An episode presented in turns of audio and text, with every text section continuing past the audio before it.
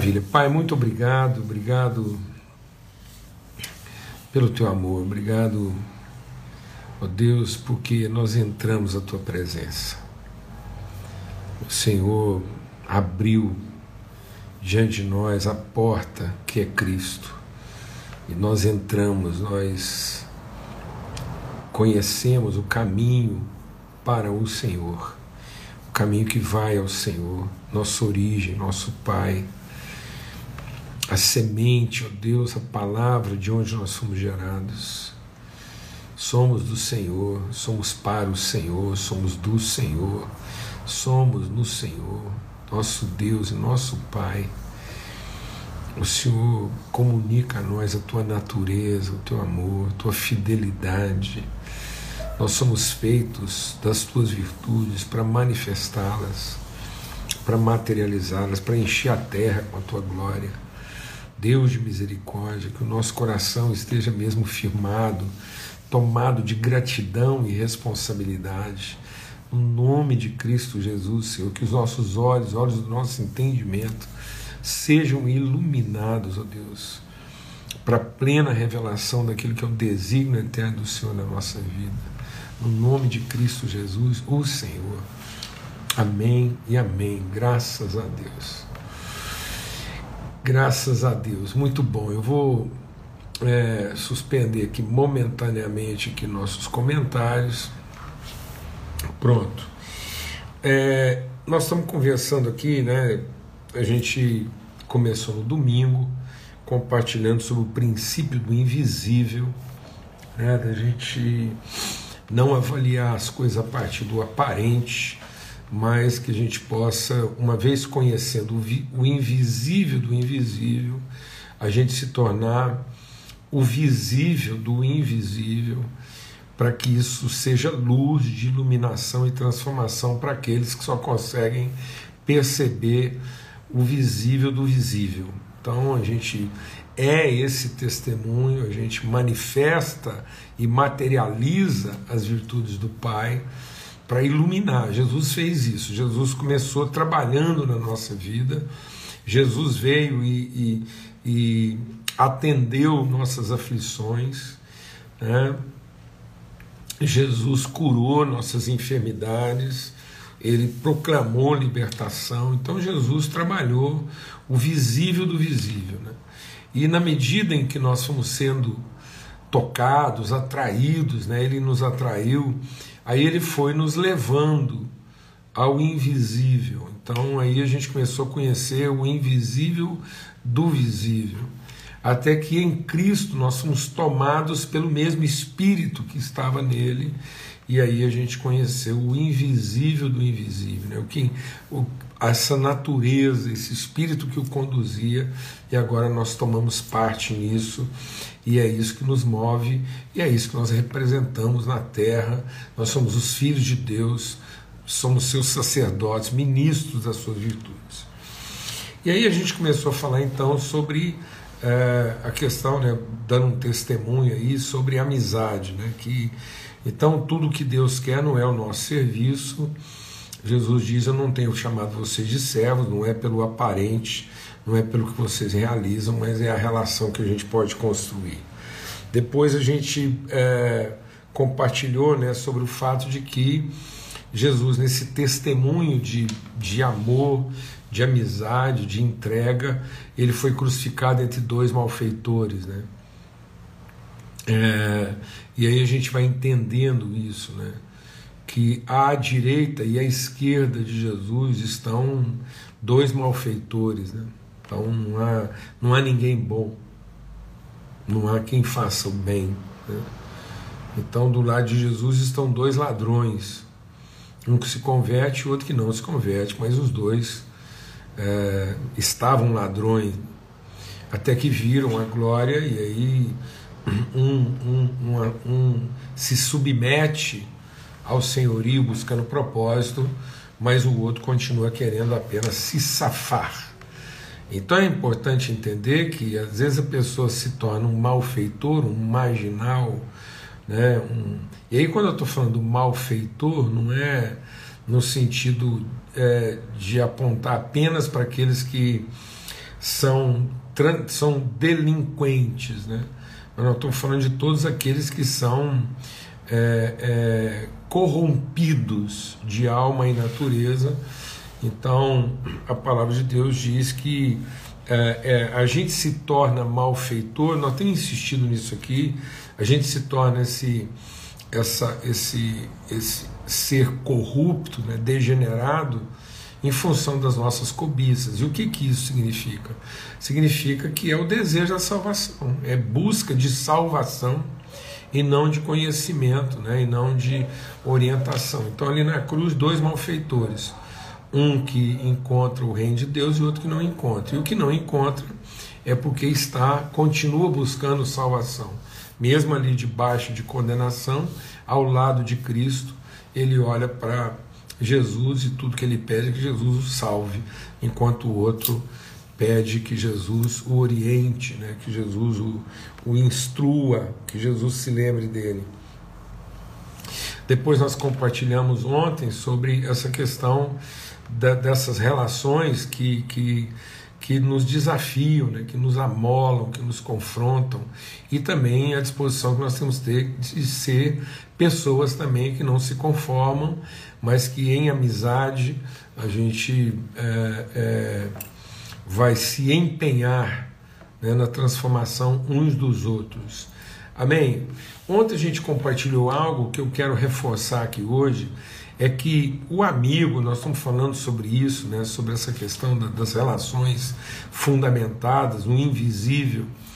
E aí, quando a gente está falando desse amigo que, que representa o invisível do invisível, Jesus diz: Eu tenho-vos chamado, o nome de vocês é amigo é, é, é, um sentido absoluto. Quando Deus fala que Ele nos chamou, Ele nos vocacionou, Ele nos deu um nome, isso é sempre um sentido absoluto, não há relativo. Não há relativo para amigo, né? não há um amigo relativo. O amigo só é amigo é, na condição absoluta. Então, não há adjetivos para amigo, né? porque o amigo ele é absoluto como referência. Então a gente compartilhou, eu quero insistir isso, não há grande amigo, pequeno amigo, melhor amigo, pior amigo, amigo de verdade, amigo de mentira, amigo verdadeiro e falso amigo. Tanto que a palavra de Deus diz que aquele que quiser ser amigo do mundo, é, ninguém é amigo do mundo, é inimigo de Deus, porque aquele que tenta, aquele que quer ser amigo do mundo, ele não vai conseguir ser amigo do mundo, porque no mundo não tem amigo. Sem o Espírito Santo não tem amigo. Você pode ter certeza que se você encontra duas pessoas verdadeiramente amigos um do outro, é porque então essas pessoas, ainda que não tenham consciência disso, conhecem a Deus. Um dos sinais desse toque, desse mover, dessa iluminação do Espírito Santo é a relação entre dois amigos, onde dois ou três estiverem reunidos em meu nome. Então, essa amizade, essa relação, esse vínculo fora do Espírito Santo, fora desse conhecimento de Deus, o que existe é, é, uma, é uma associação né, de interesses, uma associação para o mal ou para conveniência. Que existe são pares, né, são parcerias formadas de acordo com a oportunidade, o interesse ou a conveniência. Então, quem pretende ser amigo do mundo não vai conseguir ser nem amigo do mundo, só vai conseguir ser inimigo de Deus. E hoje eu queria compartilhar algo que, que vem assim é, muito forte no meu coração. Eu creio que essa semana é a oportunidade, dentro desse contexto né, do, do invisível, o testemunho das amizades, dos relacionamentos, da intimidade, né, do, do enfrentamento nas situações de dificuldade. Eu queria ler uma parábola de Jesus que se encontra lá no Evangelho de Mateus. E é uma parábola bastante conhecida, mas eu creio que, como ela é citada uma única vez, às vezes a gente acaba não, não meditando nela né, como poderia. E aí, aqui em Mateus capítulo 13, verso 24, diz assim: Jesus lhes propôs outra parábola, dizendo: O reino dos céus é semelhante a um homem que semeou boa semente no campo. Amém?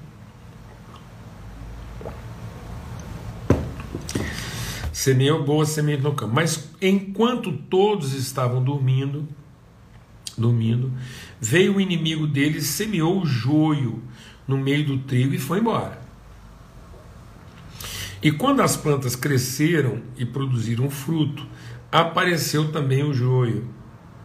Então os servos do dono da casa chegaram e disseram: Patrão, o senhor não semeou boa semente no seu campo? De onde então vem o joio? Ele, porém, lhes respondeu: Um inimigo fez isso. Mas os servos lhe perguntaram: O senhor quer que a gente vá e arranque o joio? O senhor quer que a gente vá e arranque o joio? O dono da casa respondeu: Não. Vou repetir. Semeador semeou o trigo, depois veio o inimigo durante a noite e semeou o joio. As plantas cresceram e quando chegou no momento da frutificação, ficava patente o que, que era joio, o que, que era trigo, mas aí os, os, os empregados do, do dono lá, é, do homem que tinha plantado, perceberam que agora a semente estava misturada ali no solo Aí eles queriam saber como é que foi que isso que aconteceu, porque o, o, o, o senhor da terra lá tinha plantado só trigo, e ele falou: foi o inimigo que fez isso. Aí os, os empregados da casa imediatamente é, perguntaram: o que é que arranca o, o joio? E, e ele disse: não, porque ao separar o joio, vocês poderão arrancar também com ele o trigo. Deixem que cresçam juntos até a colheita. E no tempo da colheita direi aos ceifeiros: Ajuntem primeiro o joio, amarrem no enfeite para ser queimado, mas recolham o trigo no meu celeiro.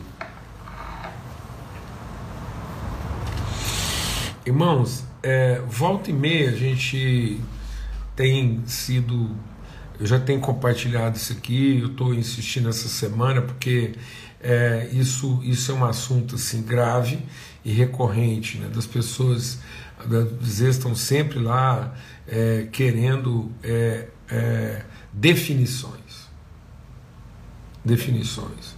Então aí nas perguntas, nos comentários, às vezes é, muita mãe, muito pai, muito irmão, irmã, e com essa preocupação e, e, e querendo encontrar na gente definições. Né? E geralmente essas definições passam por essa questão né, de quem é joio, quem é trigo. E, e realmente nós precisamos entender que está tudo misturado. Está tudo misturado. Não existe não existe um campo só de trigo e não existe um campo só de joio. Irmãos, se a gente entender isso, isso isso poupa a gente assim de, de muita isso evita no nosso coração muita raiz de amargura, muita ansiedade, muita perturbação, muito conflito de alma. Eu quero te dar um testemunho aqui de paz de uma vez por todas. Nós não temos como estabelecer esse ambiente seletivo na forma como às vezes a gente quer estabelecer entre parentes, entre pessoas do mesmo ambiente social, é, entre membros da mesma congregação, entre pessoas do mesmo ministério. Vamos desencanar de uma vez por todas. Existe uma coisa na nossa cabeça que é satânica Jesus está dizendo o seguinte: olha, para vocês não terem dúvida de como é que as coisas funcionam, eu escolhi os doze e um deles é diabo. Então, a Bíblia diz que, que o inimigo entrou no coração de Judas, porque Judas permitiu isso, porque ele, ele na sua cobiça, na expectativa, buscando salvação, buscando salvação, ele entrou nesse ambiente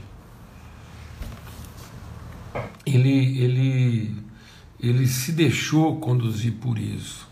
E aí a palavra de Deus diz que Jesus nunca, nunca colocou ele numa condição separada, nunca é, cochichou, né? E nunca, ele nunca alertou, oh Senhor. A gente tem que amadurecer, irmãos. Jesus, numa relação de maturidade com os seus discípulos, ele nunca, ele nunca alertou os outros discípulos, falando assim: ó, oh, gente, a gente vai fazer uma caminhada aqui, vão ser três anos juntos. Mas é o seguinte: aí lá no dia da transfiguração, sabe, quando Jesus foi lá para a transfiguração e só alguns discípulos participaram, ele podia ter chamado eles no canto, num papo assim, reservado, né, com João, Pedro, que eram assim, os que estavam sempre mais próximos dele, falou assim: ó, é o seguinte, vou dar uma dica para vocês aqui, vou Vou abrir aqui. É seguinte, o Judas é traíra. Nunca teve essa conversa mais. Nunca teve, Jesus nunca colocou no, o Judas numa condição de, de suspeição perante o grupo. Nunca. Então, assim, até o momento lá da ceia. E aquele momento da ceia, Jesus não está fazendo uma denúncia. Né? Aquilo era um rito hebraico, né? em que as pessoas às vezes é, davam aquele pedaço molhado exatamente para o amigo que eles consideravam o amigo mais perto. Então Jesus está fazendo isso porque tem um salmo que diz assim: se fosse um estranho que tivesse me traído, eu não teria sofrido tanto, mas fosse você, meu íntimo amigo. Jesus está dizendo, quando ele está fazendo aquilo, ele não está ele não tá dando um toque em todo mundo falando assim, ó, oh, presta atenção, vou indicar agora, né, vou fazer uma denúncia aqui, vou denunciar o Judas. Não, ele está dizendo que mesmo entregando para o Judas uma, uma deferência, né, o coração dele é, é, é todo voltado para a expectativa, para a projeção, para o desenho que ele fez do Salvador. Amém? Então, e aí, talvez a cultura hebraica não, não, não tinha se dado conta, e eu imagino que não se deu conta, de que esse rito de entregar o pão molhado, ele, ele ele tem uma característica pedagógica também. Então, por quê? Porque aquilo é o visível do visível. O pão molhado é o visível do visível. É o amigo das predileções, é o amigo da. Então Jesus está trabalhando nesse campo, está dizendo: ó, tá vendo? Se a gente não tiver olhos para o invisível, se a gente não, não tiver uma relação baseada em absolutos, eh, vocês vão sempre estar se relacionando. Então, vou entregar aqui: é o seguinte, Judas tomou uma ceia onde o sangue não estava separado do corpo. Ele nunca discerniu o sacrifício de Jesus em favor dos seus amigos. Ele nunca entendeu o sangue derramado, ele não experimentou, ele não entrou, ele não cruzou a linha. Judas era um admirador de Jesus, era um fã. Jesus era um fã, um fanático E ele está ali, ele agia nesse fanatismo, nessa devoção, nessa expectativa. Mas ele via Jesus no visível do visível. Ele não discernia o, o sacrifício que é feito, a, a renúncia, o trigo que caindo na terra tem que morrer em favor dos seus amigos. É um homem obcecado pela salvação, pela vantagem, pelo benefício, pela proteção. Ele está ali com Jesus e ansioso quanto ao dia de amanhã. Vai quebrar um perfume, ele não deixa. Fala: não, não vamos desperdiçar, não. Vamos guardar isso. Que guardar que nada. O cara era ladrão. Ladrão por quê? Porque estava pensando em se safar, se salvar. Está ali no meio. Então, por mais que você seja sincero, dedicado, por mais que as relações é o campo de Deus, no ministério, no meio da parentela, nos ambientes, em qualquer ambiente, qualquer ambiente, nós vamos encontrar trigo e joio misturado e não cabe a nós, não cabe a nós arrancar o joio. Isso é um trabalho espiritual. Isso quem tem que fazer isso é o Espírito Santo através dos anjos ministradores de Deus. A gente vai mantendo a posição e dando fruto, dando fruto, até que isso gera um constrangimento. O joio, o joio não frutifica. O joio é semelhante ao trigo na aparência. É o visível do visível. As confusões ficam todas ali no nível do visível do visível. No entanto, quando você vai entrando no universo do invisível, quando você vai entrando para o lado dos valores, o joio não vai sobreviver. Nós não temos que fazer isso. Então, não, não cometa o engano de, de, de você mesmo ser seletivo, de você mesmo estabelecer os critérios, estabelecer juízo. Às vezes as pessoas me perguntam essas coisas eu, e aí, ah, então você concorda com isso ou com aquilo, você não quer. Não, não é isso, não. Para mim, trigo é trigo, joio é joio.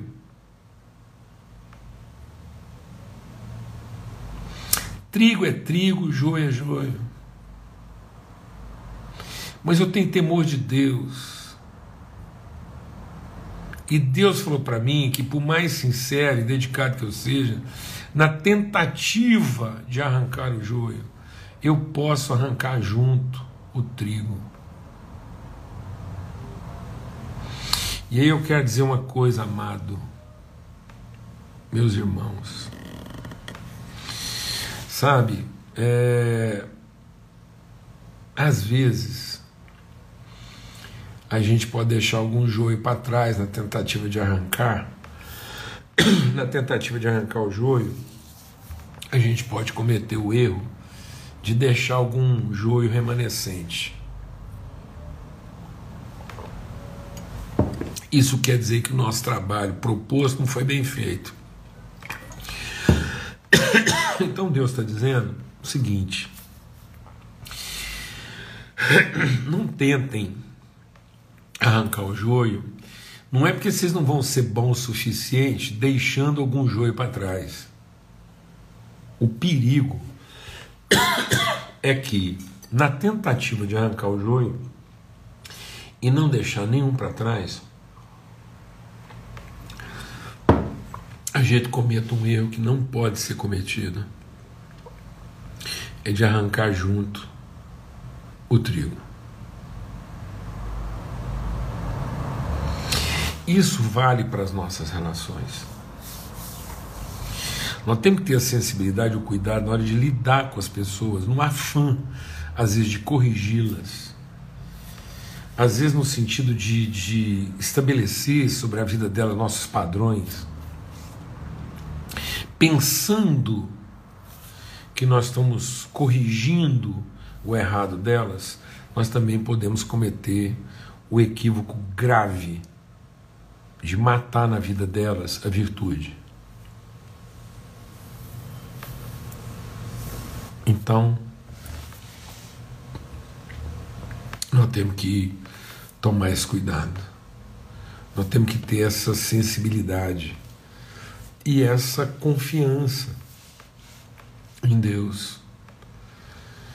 Essa confiança em Deus de que nós vamos estabelecer é, ambiente de santidade, de comunhão, de zelo, de diligência, mas não a ponto de, de é, querer expurgar. A palavra de Deus diz que quem vai fazer esse expurgo, quem vai fazer essa limpeza, são os anjos ceifeiros, ministradores. Isso não compete a nós. Amém? O que compete a nós é a fé de que continua sendo um campo de trigo. Nós não temos que criar um campo só trigo. Pensando que criamos um campo só trigo, a gente vai definir um campo só joio. Porque o reino de Deus é como um homem que plantou trigo. E o inimigo não plantou joio vizinho dele. O inimigo plantou joio no meio dele. Só tem um campo. Só tem uma terra. E essa terra é a terra que Deus é, criou e estabeleceu para enchê-la com a sua glória.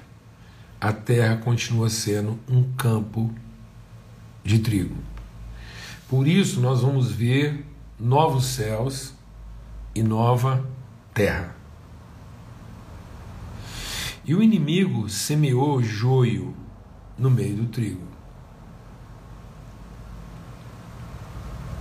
Amém. Então, cuidado para a gente não estar estabelecendo um muro, uma parede, uma cerca onde ela não, ela não deveria ser levantada. Nós é que temos que ter a, a firmeza, a, a sensatez, o temor de Deus o suficiente para entender que no momento oportuno Ele fará essa limpeza. Mas no que compete a nós, nós continuamos crendo e testemunhando para todos que o campo é de trigo. Não tem dois campos.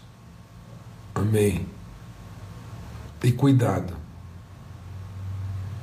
Então, olha para as pessoas e trabalha com as pessoas na perspectiva da virtude. Trabalha com elas a possibilidade de que ela seja trigo. Amém. É preferir, deixa Deus ministrar o nosso coração.